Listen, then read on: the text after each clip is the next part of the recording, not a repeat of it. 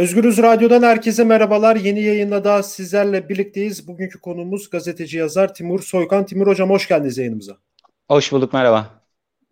Evet suç örgütü lideri Sedat Peker sosyal medya hesabından yeni iddialarda bulunmuştu. Burhan Kuzu'nun Zindaşti ile hasım olan Orhan Üngan davasının geri çekmesiyle ilgili kendisiyle iletişime geçtiğini ileri sürdü Sedat Peker. Ayrıca Kuzu'nun daha sonra Zindaşti'nin hasmı olan Orhan Üngan adına çalıştığını da iddia etti. Geçtiğimiz günlerde bu tweetleri yaptı. 50 tane tweet attı bu konuyla alakalı. Ee, bu Sedat Peker'in sosyal medya paylaşımlarında da dile getirdiği birçok konunun da yer aldığı e, Baronlar Savaşı kitabının yazarı Timur Soykan bugün e, ki konuğumuz kendisi şu anda kitapta elimde zaten okumadıysanız da mutlaka okuyun e, diyelim. İlk önce şuradan başlayalım Timur Hocam. Yani e, Peker'in bu son ifşaatları ile ilgili birçok kişi bunların sizin kitabınızda da yer aldığını söylemişti. Peker'in bu konu hakkındaki ifşaatlarının önemi nedir? E, sizin yazdıklarınızdan farkı nedir? İlk önce buradan başlayalım isterseniz. Yani kitapta ortak olaylar var elbette. Yani çünkü Sedat Peker'de bir yeni bilgiye gelene kadar gazetecilikte de böyledir. E, background'unu yani geçmişini olayın yazarız. Neler yaşandığını yazarız ve ondan sonra yeni bilgiye geliriz. Sedat Peker de haklı olarak ve normal olarak başka da yolu olmadığı için bunu yapıyor. Yani o ilk anlattığı işte Orhan Yunan'la Zindaşti arasında bir uyuşturucu yakalanmasından sonra başlayan benim Baronlar Savaşı dediğim savaş, işte onların birbirleri hakkında davalar açması, e, dünyanın dört yanında bu savaş sırasında cinayetler işlenmesi, ya bu böyle bir aslında işte biraz önce gösterdiğim gibi çok kalın bir kitabı dolduracak belgeli bilgilere sahibiz. Yani hepsi belgelere dayanıyor ve o kadar büyük bir bir şey var, olaylar zinciri var. Onu anlattıktan sonra o olaydı şu aslında Zindaşti Orhan Uyan, Uyan tutuklanıyor bu savaş sırasında bir cinayetle ilgili olarak. E, Burhan şeyde Zindaşti de başka bir e, olay e, yani gelişmeler sonucunda Nisan 2018'de tutuklanıyor.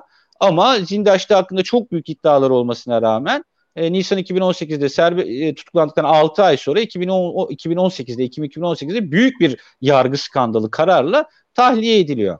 E, bu tahliye kararında Burhan Kuzu'nun e, sağladığı, Burhan Kuzu'nun hakim ve hakimlere hatta savcıya baskı yaptığı, e, bu konuda rüşvet aldığı, e, hakimin de rüşvet aldığı iddia ediliyor. E, bir uyuşturucu baronunun özgür kalması için bir resmi görevlinin yani Cumhurbaşkanlığı Hukuk Politikaları Kurulu üyesi, Cumhurbaşkanı danışmanının devreye girdiğinden bahsediyor. Evet aynı anlattığı gibi bunun belgeleri de var. Şunu yapabiliriz. Ee, onun destekli yani o Sedat Peker'in iddialarını sonuçta bizim hep de kontrol etmek zorundayız bir yandan evet. doğru bir şey mi diye. Örneğin Sedat Peker diyor ki o hakimleri ararken Cumhurbaşkanlığı külliyesinden Sayın işte Cumhurbaşkanı e, Erdoğan'ın baş danışmanı Burhan Kuzu sizle görüşecek diye telefonu öyle bağlıyorlar hakimlerle diyor. Evet onun belgesi de var. O orada ifadelerinde kendisini arayan hakimler yani Burhan Kuzu'nun aradığı hakimler aynen bu şekilde arandıklarını, kendilerinin baskı altına alındığını çok net bir şekilde ifade ediyorlar. Yani o ifadesini doğruluyoruz Sedat Peker'i. Ama Sedat Peker ayrıca şuna geliyor bir süre sonra yani o ifadelerinde yani bu olayla ilgili anlatımlarında diyor ki Burhan Kuzu daha sonra bu Zindaşlı olayı Zindaşlı taliyesinden sonra çok büyük bir açmaza düştü. Orhan Ünal da onun hakkında suç duyurularında bulmuştu. Davacı olmuştu. Evet aynen öyle. Orhan Ünal davacıydı. Burhan Kuzu o davaları geri çekmesi ve kendisine zarar verilmemesi için Sedat Peker'e gidip ricacı olmasını istediğini anlatılıyor. Tweetlerde bu anlatılıyor.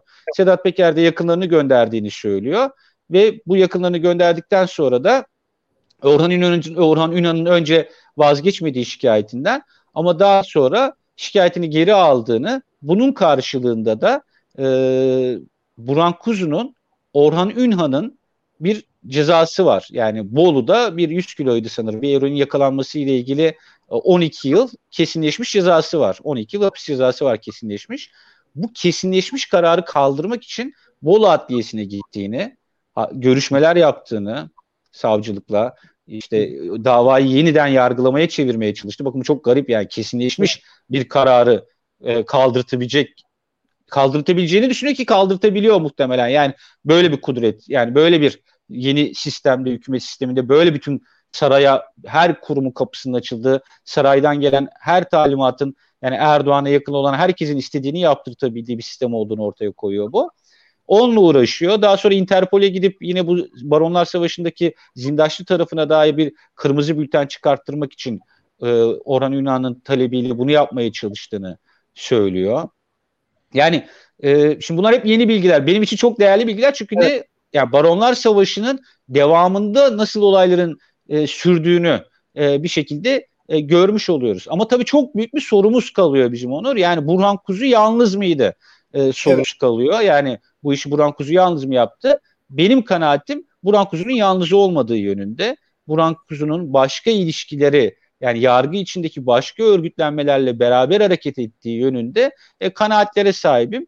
E, yani bununla ilgili de e, veri dersen önemli Zindaş'ta tutuklu olduğu dönemde avukat Kutbettin Kaya öldürülmüştü. Yani ö, o öldürülmesiyle ilgili soruşturma sürüyordu. Yani hı hı. ve bir numaralı şüpheli Zindaş'tıydı. Yani evet. o olayla ilgili polis soruşturmasını biliyorum. Yani iddianameyi de biliyorum. İddianame de çıktı. İddianamede bir numaralı şüpheli Zindaş'tı ve polis tutanaklarına baktığınızda Zindaş'ta hapisteyken bu olayı soruşturan polislerin Zindaşti'nin izini sürdüğünü de görüyorsunuz. Ama nasıl oluyorsa bu, bu olayla, bu cinayetle ilgili tutuklanmıyor. Bu cinayetle ilgili bir soru bile sorulmuyor. Yani o, o dönem olmasına rağmen, hapiste olmasına rağmen ve serbest kalmasının önünü açacak bir e, durum yaratılıyor. Ve aynı şekilde ha, serbest bırakan hakim diyor ki ben bunu tahliye edeceğimi biliyorlardı. Ona rağmen bana bu dosyayı gönderdiler diyerek başka bir organizasyonu işa- işaret ediyor.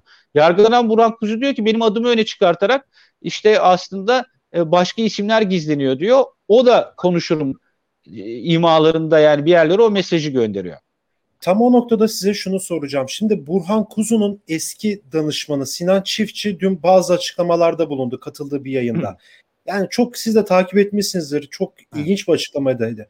Yani tamam Burhan Kuzu 1 Kasım'da yanlış hatırlamıyorsam 2020'de koronavirüsten öldüğünde e, Sinan Çiftçi de şöyle diyor hastanede fişini çektiklerini düşünüyorum e, dedi.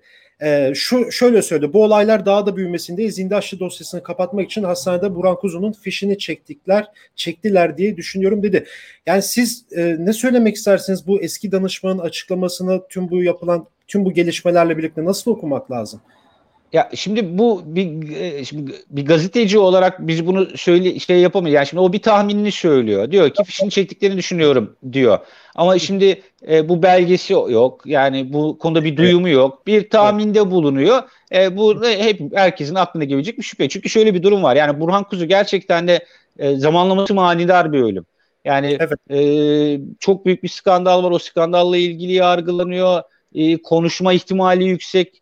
Bazı açıklamalar yapıyor. Sonra koronaya yakalanıyor. Kimsenin haberi olmuyor. Çok sosyal evet. medyayı çok etkin kullanmasına rağmen hatta yoğun bakımdayken bir tweet atıldığı iddia ediliyor. Daha sonra işte o tweet'i danışmanın attığı ortaya çıktı. O açıkladı onu.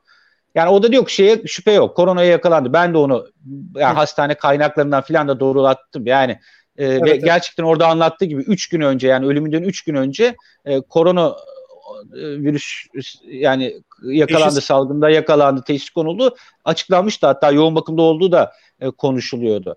Ama e, öldü. Yani şimdi bu tabi ama burası Türkiye. Yani şimdi evet, her şey her olasılık aklınıza gelir. Yani Türkiye'de diyemezsiniz. E, çok özür dilerim kitabınızda da belirtmişsiniz ya bu ilk sayfayı açtığımız zaman bir narkoz e, bir paragraf narkozdan bahsedip Türkiye e, Avrupa'nın Meksikası demiştiniz evet. ve gerçekten de çok doğru. Kitabı okuyunca da görebiliyoruz bunları bir şekilde. Aslında birçok ihtimali de insan ister istemez kafasında düşünüyor ve canlanıyor. Tabii ki de hepsi bir e, düşünce ve bir iddia aynı zamanda. Evet. Yani belgesini bulmadığımız sürece de öyle kalacak. Örneğin şimdi bana soruluyor Buran Kuzu öldürüldü mü? Hatta ba- ba- bayağı bir insan da ölmediğine inanıyor.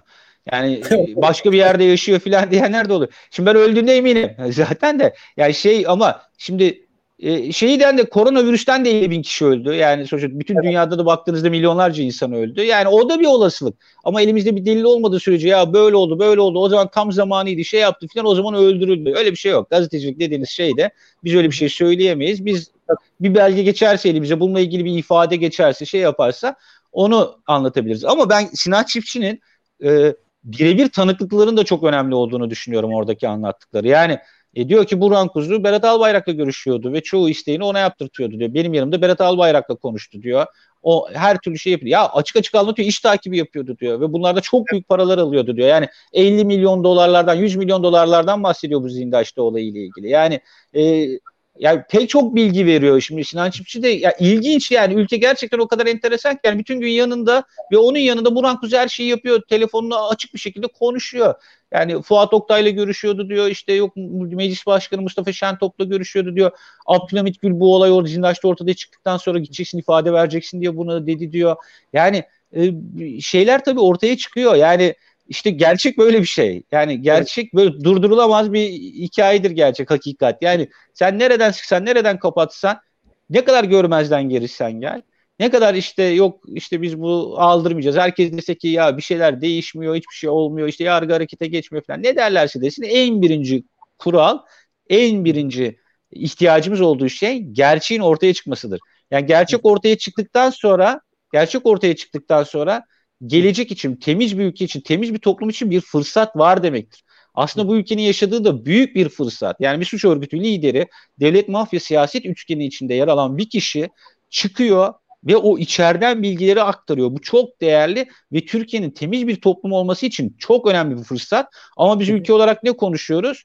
Ya biz bununla işte nasıl temizleniriz? Bu ülkeyi nasıl temizleriz? Nasıl bir evet. temiz eller operasyonu başlatırız da çocuklarımızın gelecek kuşakların bu ülkenin geleceğini bu karanlıktan çıkartırız yerine yani bu fırsatı böyle bu fırsatı irdelemek yerine hepimiz konuşuyoruz ki Sedat Peker'i nasıl susturacaklar? Öldürecekler evet. mi? Şöyle mi yapacaklar? Böyle mi yapacaklar? Bazılarımız da diyoruz ki bunları biliyoruz, küçümsüyoruz falan diyor evet. diyenler var. Onlara da hayret ediyorum. Yani Kutlu Adalı cinayetine Atilla Peker'in tetikçi olarak gittiğini, Kutlu Korkut Eken'in e, Sedat Peker'den tetikçi istediğini biliyor muyduk arkadaş? Yani Hayır. AKP gençlik kollarının e, bazı isimlerin oradan bazı isimlerin araba kas, bagajlarında kasa kasa Kalafnikov taşıdığını biliyor muyduk? Ya da Veys Ateş'in Sezgin Baran Korkmaz'dan 10 milyon dolar pardon euroydu galiba 10 milyon euro istediğini biliyor muyduk? Yani böyle bir olay olduğunu biliyor muyduk? Ya da Hayır. İçişleri Bakanı'nın Sezgin Baran Korkmaz'ı makamına çağırıp orada 48 milyon alacağından vazgeç. Hakkında da tahkikat var. Ülkeden kaç dediğini biliyor muyduk? Paramount Otel'deki bürokratları, o Paramount Otel'e çökme hikayelerini, onları bunları evet ucundan kenarından duyuyorduk. Modrum Marine'yi ucundan kenarından duyuyorduk. Ama bir ülkenin Rus oligarklar için, Azerbaycanlı oligarklar için, dünyanın bütün mafyası için Özbekistan'dan tut her tarafa. yani bu hepsi için, bütün bu mafya örgütlenmeleri için yani Türkiye'nin bir kara para cennetine dönüştürüldüğünü ve bütün bu organizasyonları, suç organizasyonlarının bu ülkede yuvalandığını, artık mafyanın devletleştiğini biliyor muyduk?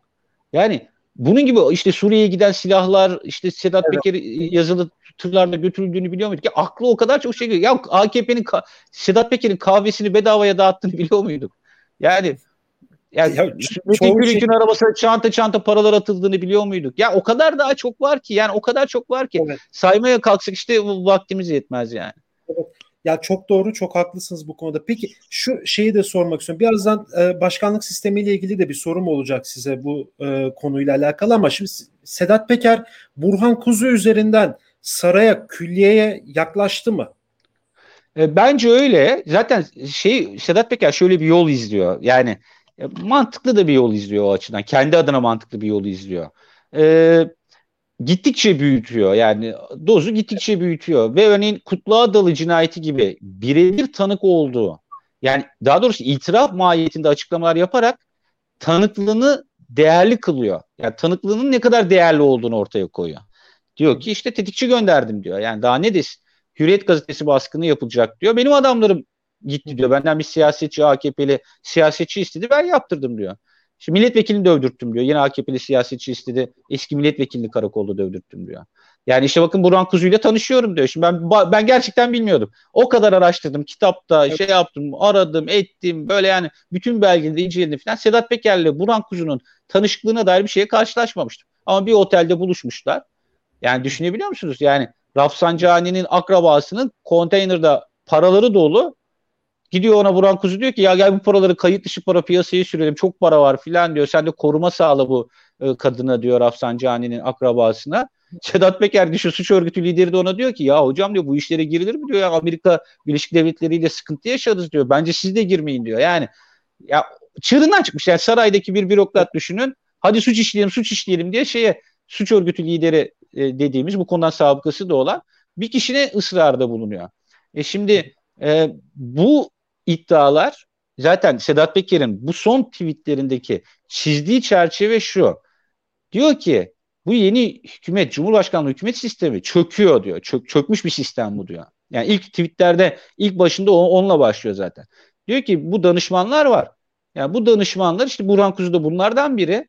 Bunlar iş takibi yapan, e, işte böyle yolsuzluklara bulaşan, zindaşlığı tahliye ettiren, yani uyuşturucu baronu olduğu iddia edilen kişiyi tahliye ettiren e, şeyi bunlar diyor. Yani bu diyor bir yolsuzluk e, organizasyonuna dönüşmüş vaziyette diyor. Evet, yani çok, çok do- doğru bir tespit. Yani Burhan evet. Kuzu'nun portresine baktığınızda işte o sarayda o 1150 odalı sarayda o 1150 odada kimlerin olduğunu biz biliyor muyuz halk olarak? Hayır. Bizim vergimizde maaşlarını alan, orada sekreterleri olan, makam araçları olan, orada makamlarda kurulan bu kişiler ne iş yapar biliyor muyuz? Örneğin danışma kurulları var. Cumhurbaşkanlığı evet. Hukuk Politikaları Kurulu, Cumhurbaşkanlığı Ekonomi Politikaları Kurulu, e, Cumhurbaşkanlığı Güvenlik Politikaları Kurulu.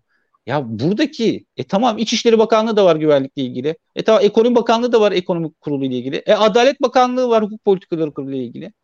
Ya bunlar ne iş yapıyor? İşte Korkmaz Karaca da anlattığım gibi gördük. Korkmaz Karaca işte Sezgin Baran Korkmaz'ın işini yapıyor. Burhan Kuzu Zindaşti'nin işini yapıyor. Daha sonra Orhan Ünal'ın işini yapıyor. Yok işte adli tıp kurumu raporlarını değiştirme işini yapıyor. Yani hukuk sistemini en kafadan sakatlayacak işi yapıyor. O yakın arazisine çökme işini yapıyor. Yok kayıt dışı paraları şey işini yapıyor. E bunlar hep böyle iş takipçileri mi? Yani bin, tabii bütün danışmanlar için öyle diyemeyiz. Ama hiç unutmayın Hidayet Türkoğlu milli basketbolcu. O da Cumhurbaşkanı spor e, politikaları konusundaki danışmanıydı. Galip Öztürk'le Batum'la fotoğrafı çıktı. Adam müebbetlik Galip Öztürk. Oturmuşlar yemek yiyorlar, poz veriyorlar. Yani e, biz çünkü neyiz? Biz bu sistemin ne olduğunu hala bilmiyoruz. O 1100 oda, 100 oda, 1150 odalı saraydaki insanların ne iş yaptığını bile bilmiyoruz.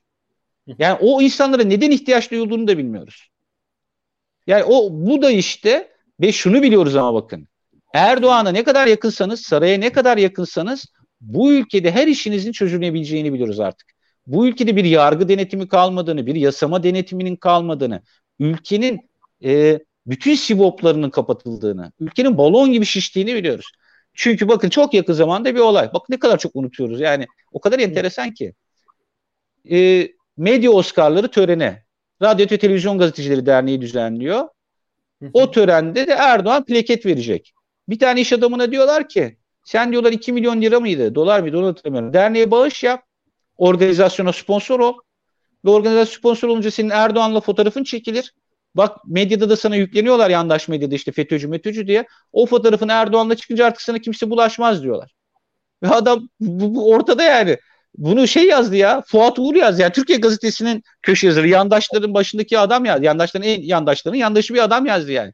Dedi ki bunun üzerine de gidiyor işte para veriyor. 2 milyon sponsor oluyor. Erdoğan'la da fotoğraf çektiriyor adam. Adam harbiden de Erdoğan'la fotoğrafı var.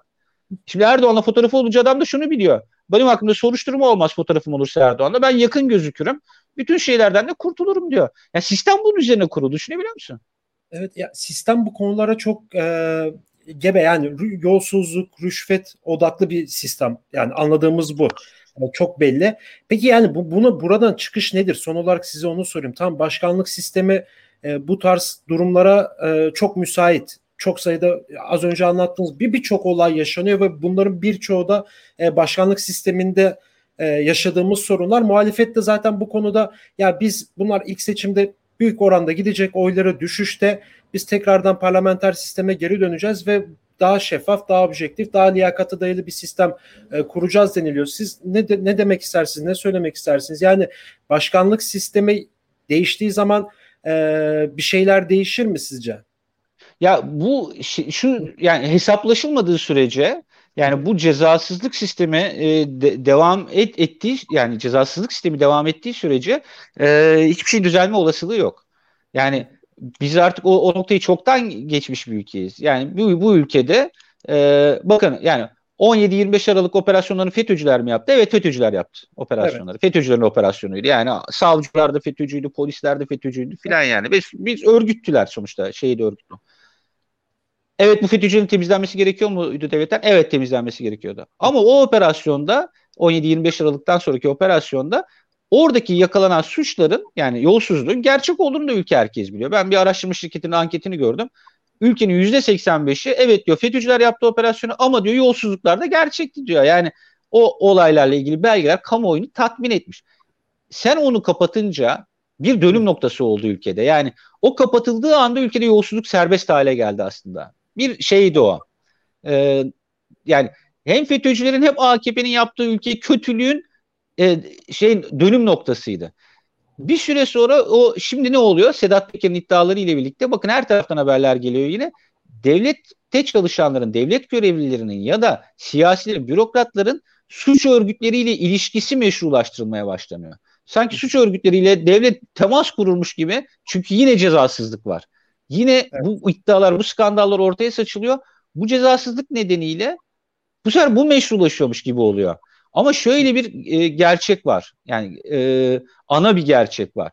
Ülke gidiyor yani ülke gerçekten gidiyor. Yani yolsuzluklarla, e, bu adaletsizlikle, yargının ortadan kalkmasıyla, yasamanın tamamen bir demokrasi dekoruna dönüştürülmüş olmasıyla yani ülke çok ciddi bir e, beka sorunu yaşıyor. Gerçekten öyle bir sorun yaşıyor. Yani siz ya artık bir yola ayrımında ya bu dipsiz bataklıkta sonuna kadar gidip batacaksınız. Bir Orta Doğu ülkesinin bütün portresini işte geçmişteki yani ve şu anki bütün portrelerini oluşturacaksınız. Yani ona tamamen uygun bir hale geleceksiniz.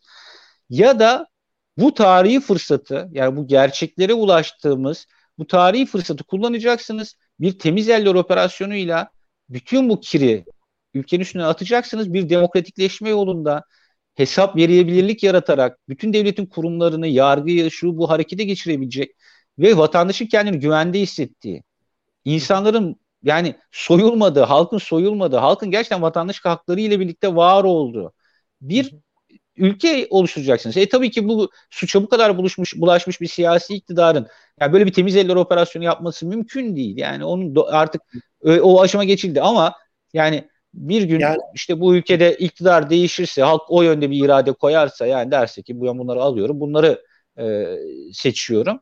O zaman o gelecek olanın işte ya biz bunları da kapatalım da öyle bir şey yaparsa bu ülke bir daha e, aynı şekilde devam eder. Hiçbir şekilde de toparlanamaz. Ama gelecek olan bir temiz eller operasyonu yaparsa işte gelecek olan e, gerçekten bağımsız mahkemeler, bağımsız yargı inşa edip işte bütün kurumlarıyla çalışan bir denetim mekanizması inşa edip suç işleyenin cezasını çektiği, toplumun da adalete güvenini arttığı bir düzlem yaratabilirse o zaman ülkenin bir şansı olur ve bu belki de Sedat Peker'in açıklamaları bunun için bir başlangıcın fırsatı olur diye umuyoruz. Evet çok teşekkür ederim programa katıldığınız için. Onur çok uzatmadım inşallah. Ben teşekkür çok, ederim. Çok gayet, gayet iyi oldu. Çok sağ olun. Teşekkürler. Evet Timur Soykan'la birlikteydik. Sedat Peker'in ifşaatlarını konuştuk. Ee, başka bir programda görüşmek dileğiyle. Şimdilik hoşça